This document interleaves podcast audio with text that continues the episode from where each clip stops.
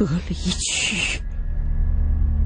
一听到这个词，我的心彻底凉了。这是最后一个，也是最有力的证据。当年这些铁丝网隔离的是什么？不言而喻。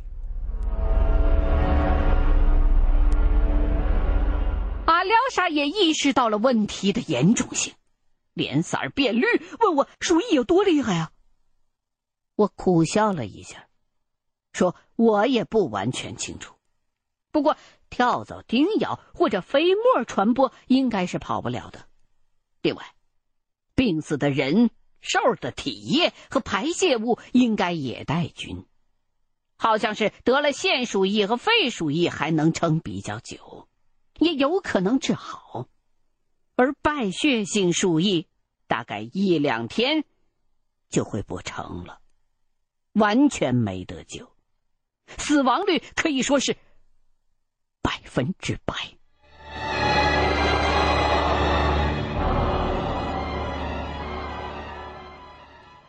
因为鼠疫的传播无孔不入，沾上就死。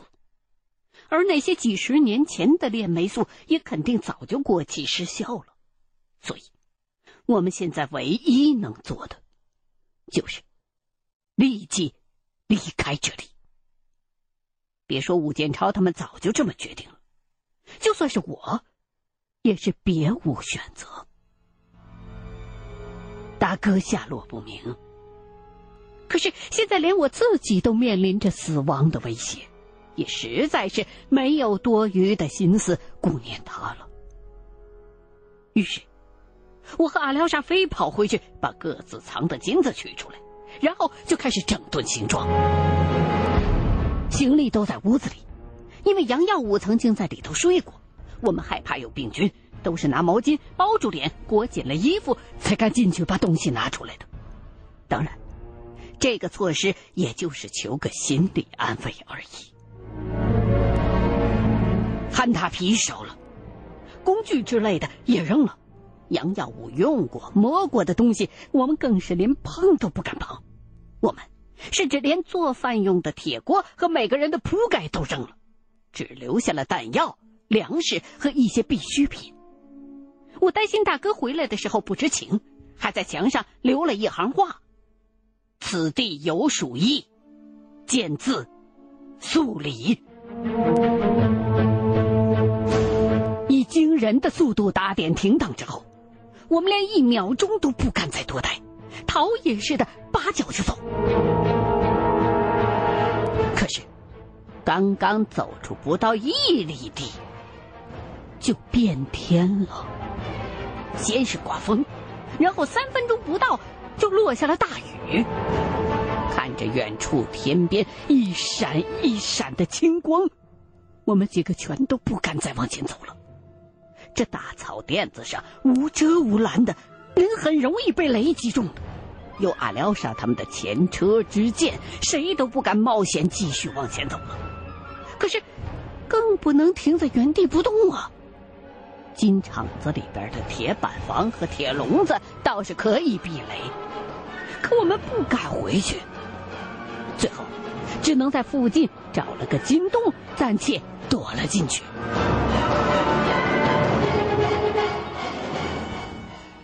这座金洞里头也塌的差不多了，只有入口的一小节儿还完好，虽说不上是宽敞，不过还能够容下我们四个。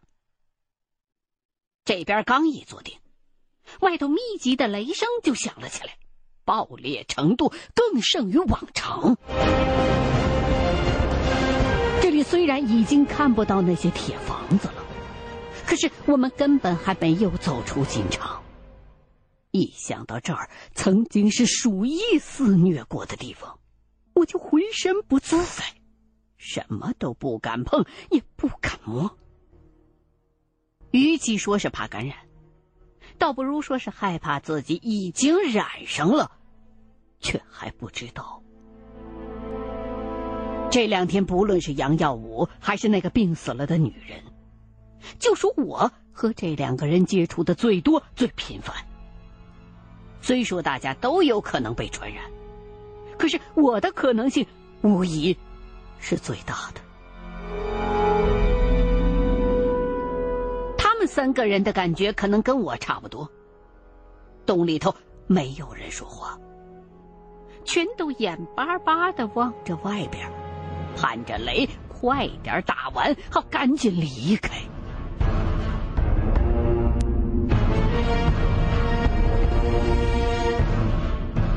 可是，等了快有半个小时，雷雨还是没有停下的意思。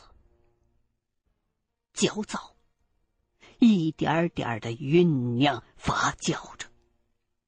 我甚至能感觉到身旁的武建超似乎在微微的发着抖。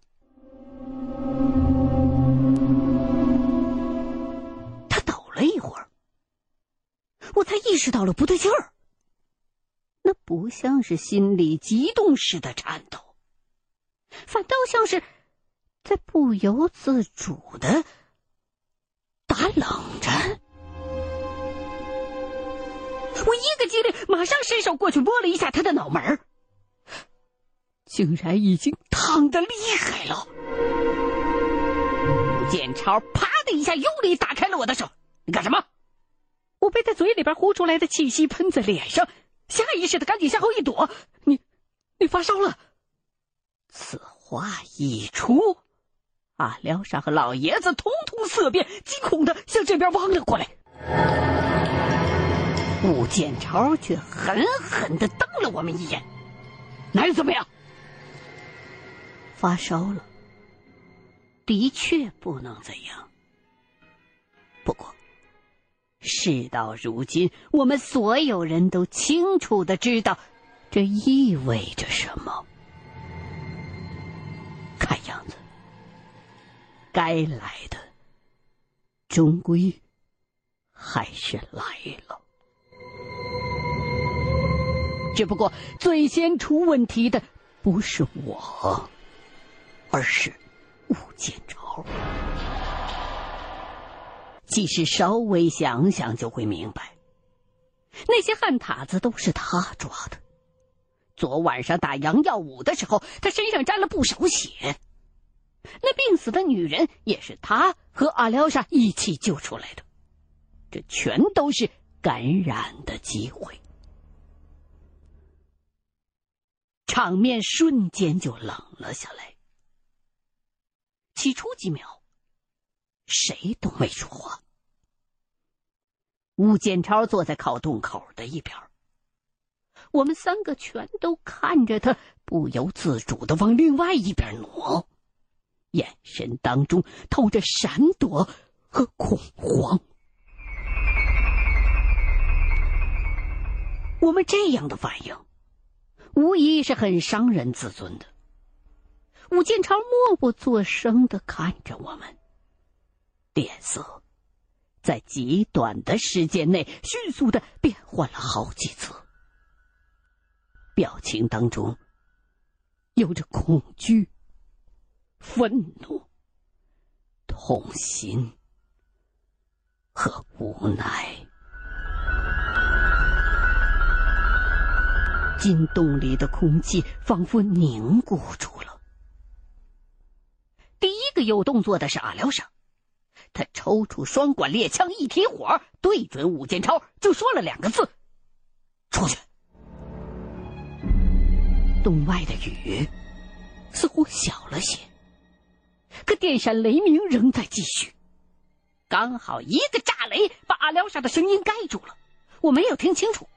可是，吴建超显然是听明白了，深深的看了阿廖沙一眼。你什么意思？什么意思？你明白？我几乎看傻了，才反应过来是怎么回事，一伸手把枪管压了下去。你疯了！外边正打雷呢，阿廖沙手肘一抬，把我撞开，举起枪，重新止住了武建超：“出去！做人别太绝，你当就你一个人有枪啊？”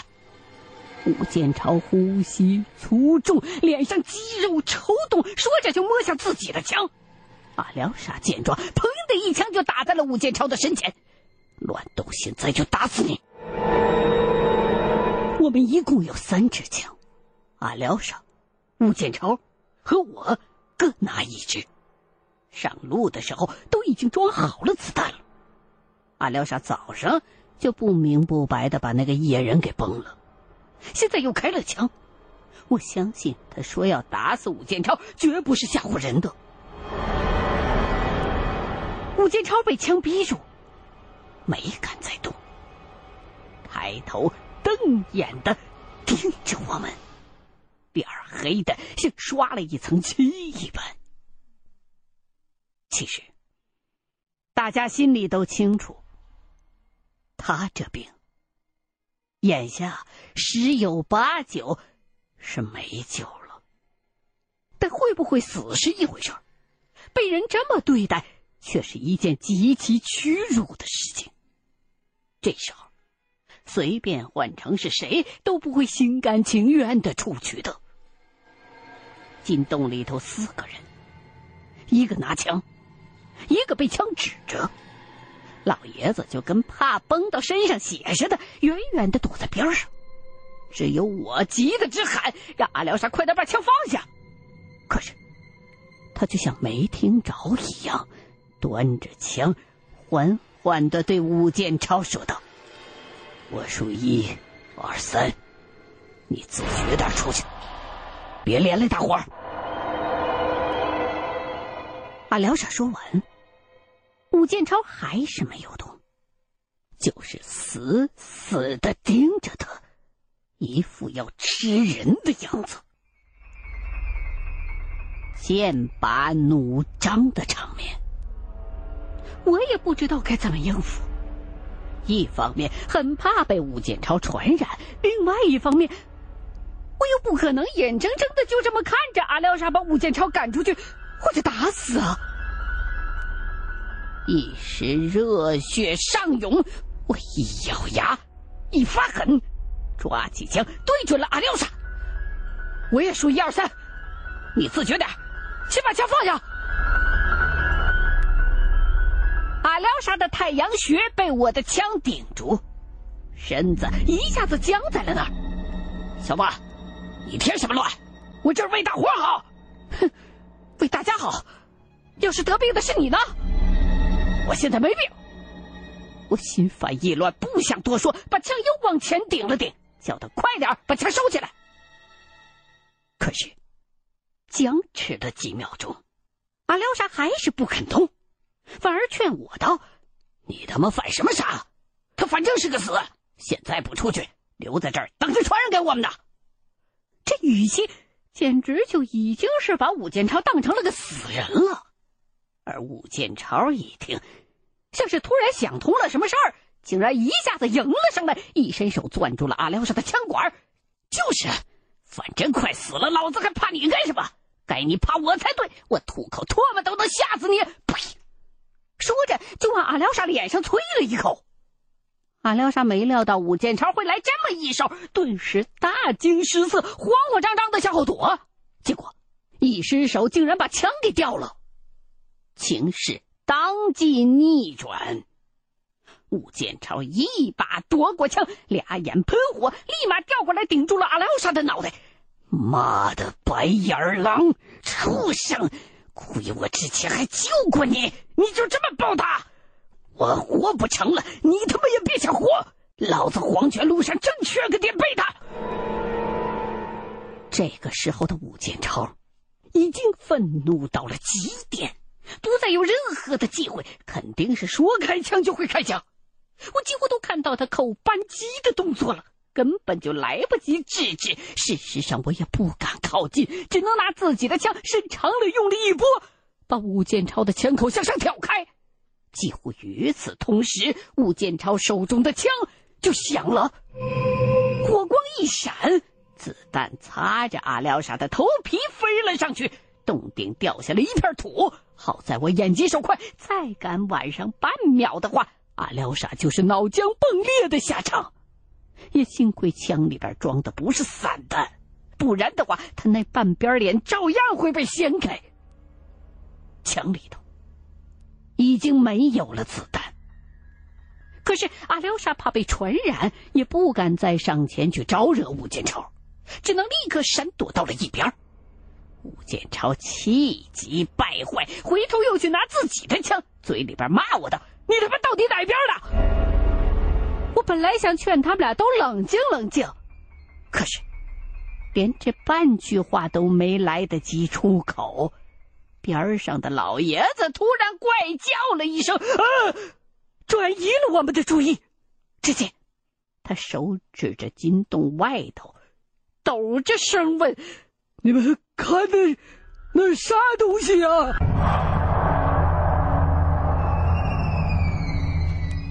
外面的雨已经停了，雷声也弱了一些。天色虽然还很阴沉，但毕竟是白天，跟金洞内的灰暗相比，外头的光线相对好些。可此时。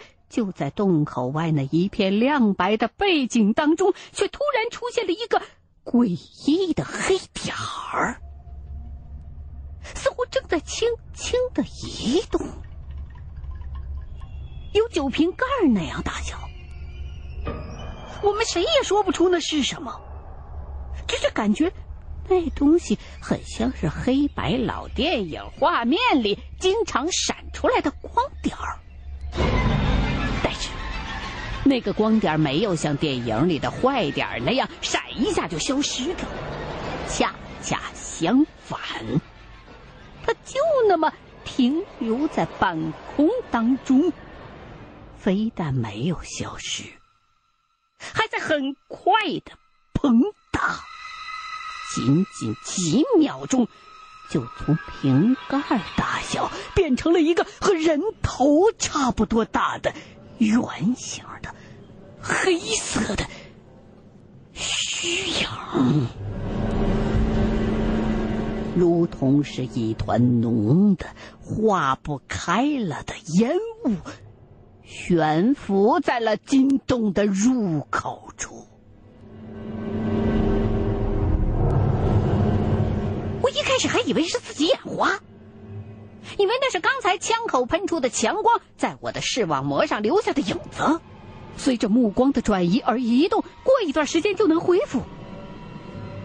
这时，一阵微风吹来，那团虚影轻轻的晃了一下，就像是一只浮在空气当中。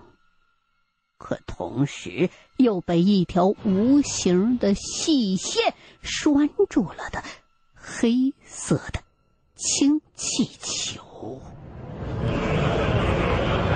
那不是幻觉，而是个实在的东西。更可怕的是，那团聚拢在一起的黑雾被风扰动之后。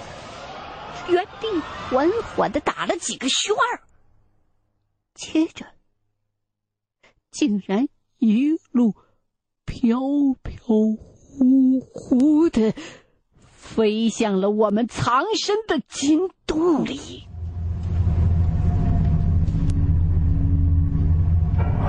这东西原本浮在离地一人来高的空中，这时。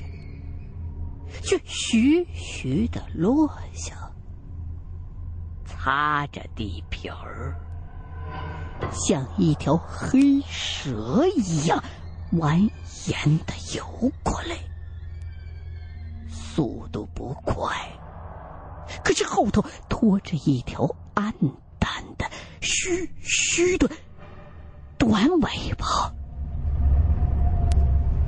此时的我们。武建超也顾不上去杀阿廖沙了，四个人一起目瞪口呆。只见那东西一点点的逼近了过来，我下意识的后退了一步，其他人也同样选择了避让。于是，那个东西就这么爬了起来。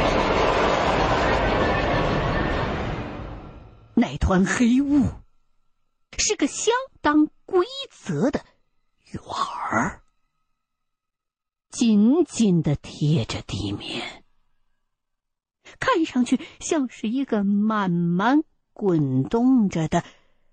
黑色的足球。